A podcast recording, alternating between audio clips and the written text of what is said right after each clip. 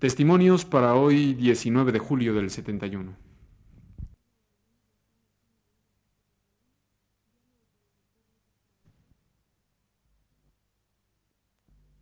Radio Universidad presenta...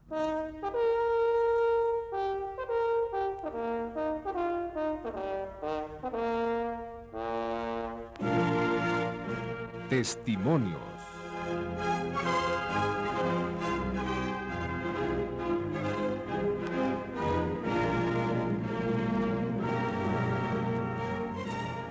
En esta ocasión, Josefina Millán de Solares entrevista al pintor José Luis Cuevas.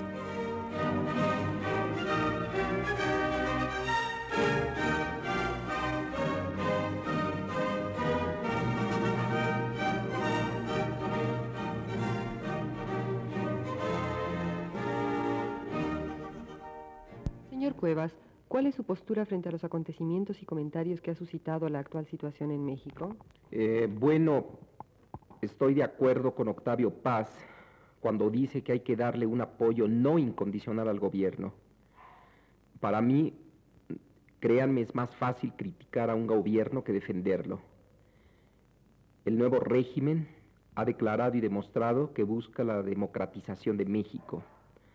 Ha usado la autocrítica, ha aceptado la crítica, ha liberado a los presos políticos, ha concedido lo de Nuevo León y ha cesado al regente y al jefe de la policía. Las renuncias de estos altos funcionarios son inusitadas en un medio como el mexicano. Quisiera agregar que pienso que estamos ante un dilema, o democracia o represión, y que actualmente a los mexicanos no se nos ha dejado otras opciones. La situación no es fácil. Por un lado tenemos a una potencia imperialista que siempre nos ha visto no como aliados y vecinos, sino como enemigos. Por otro tenemos la gran miseria campesina y el desempleo. Encontrar una fórmula que nos permita aprovechar estas posibilidades humanas en su propio beneficio y la lucha contra la corrupción, me parecen que son los dos grandes problemas a los que se enfrenta el actual gobierno. ¿Considera que actualmente en México, dada la aparente postura democrática del gobierno, se empieza a tomar en cuenta la opinión de los artistas? Creo que cada vez pesa más la opinión de los intelectuales y de los artistas.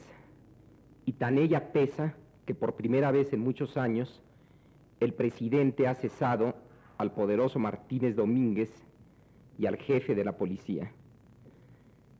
Deseo aclarar de nuevo que me apoyo a lo que considero una apertura democrática no es en modo alguno irrestricta. Está condicionada a la investigación que el mismo presidente encargó al Procurador de la República. Si esta investigación no disipa, como lo dijo Echeverría, la menor sombra de una duda, si no se castiga a los obvios responsables de la matanza del jueves de Corpus, yo volveré a mi antigua disidencia. Y creo que con esto expreso la opinión de la inmensa mayoría del pueblo mexicano. ¿Y cuál cree usted que es la posición del artista dentro de un régimen de apertura al diálogo? Bueno, solamente puedo hablar por mí mismo y no en nombre de otros artistas. Mi obra entera refleja el tiempo que me ha tocado vivir. Como usted sabe, en varias series de mis pinturas, dibujos y litografías, me he ocupado del crimen, de los dictadores militares, de los locos que posiblemente aparezcan como cuerdos, de los humillados y ofendidos de Dostoyevsky y de los actores en el dramático juicio de Kafka, donde los jueces no saben de lo que acusan y el procesado ignora por qué se le condena. Es decir, eh, yo trato de pintar la parte oscura del alma humana, la parte del mundo que ocupa la insania. Al pintar arquetipos estoy pintando a todos los banqueros, a los políticos deshonestos, a los jueces venales, a los generales causantes del drama de Vietnam, del Medio Oriente y de Tlaltelolco. Mi pintura no es para los burgueses. mi obra es para el pueblo que ve encarnados en mis figuras a sus déspotas y a sus ladrones. En este sentido, mi obra sigue, aunque con muy diverso lenguaje plástico, la tradición que encarnan Posada, Orozco, Rivera y Siqueiros. ¿Considera que, como ha dicho Sartre, toda creación artística es una postura política? Creo que no hay un solo dibujo mío que no represente una postura política. Por eso la burguesía mexicana le tiene miedo a mis cuadros y ataca mi posición iconoclasta.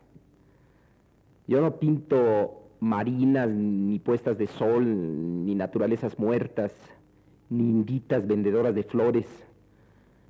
Por ello mi obra no adorna las salas ni los comedores de las casas decentes. La burguesía encuentra que mis dibujos son sus propias caricaturas. Sí lo son, pero a mí no me importan las personalidades, sino las posturas que sostienen ante la realidad de nuestro país. ¿Y no cree usted que el arte, dadas las actuales condiciones de nuestro medio, requiere de una actitud revolucionaria? Bueno, yo crecí no precisamente en el tiempo de la revolución armada, sino en el tiempo de la revolución traicionada. Nací en 1934 y por lo tanto apenas tenía seis años cuando se inició el gobierno de Ávila Camacho. Pero la influencia de Cárdenas se hacía sentir por lo menos eh, hasta el comienzo del gobierno de Alemán.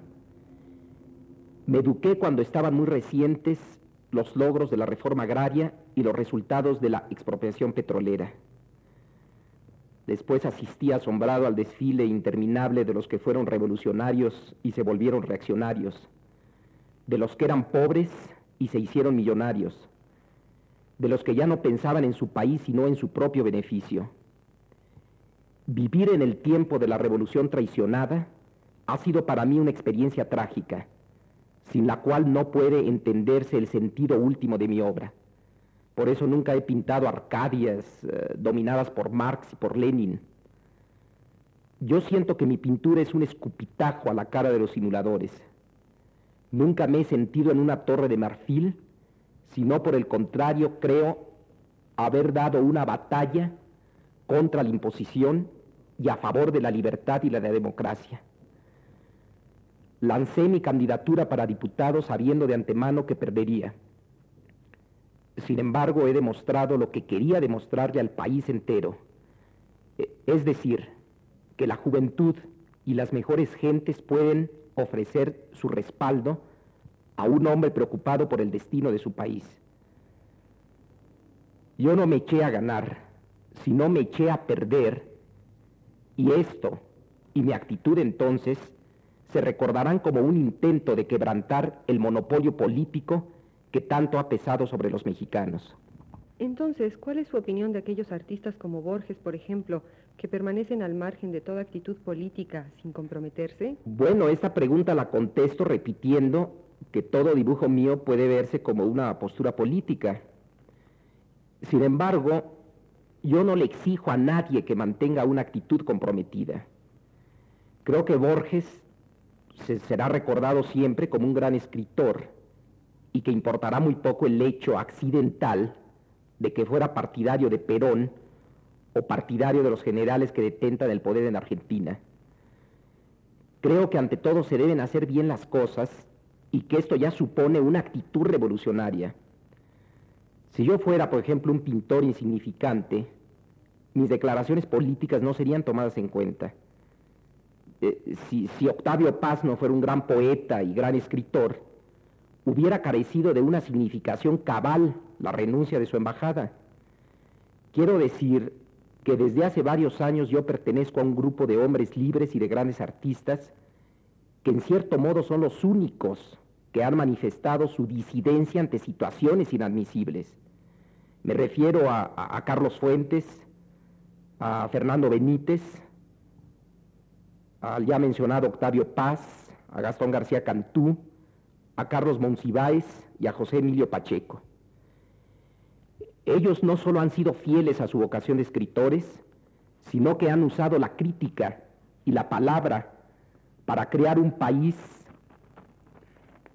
menos injusto, como lo hicieron desde la época de la independencia, los grandes escritores latinoamericanos. No somos en modo alguno ajenos a la miseria de las grandes masas campesinas, al acaparamiento de la riqueza en pocas manos, a la represión policiaca ni a la falta de democracia. Nosotros no buscamos un cargo público, no nos movemos dentro del terreno de la burocracia. Yo vivo de lo que pinto y esta circunstancia no me impide intervenir en los debates ni expresar opiniones que tiendan a la superación de mi país. Yo no soy el primer pintor que ha mantenido una actitud política revolucionaria y espero que no seré el último. Para terminar, quisiera aclarar que siempre he sostenido la libertad del arte, lo mismo en México que en los Estados Unidos y en la URSS. Radio Universidad presentó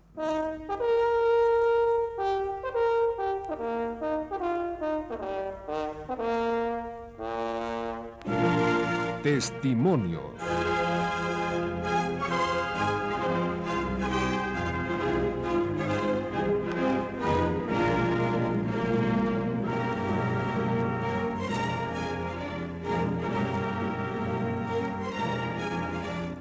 En esta ocasión, Josefina Millán de Solares entrevistó al pintor José Luis Cuevas.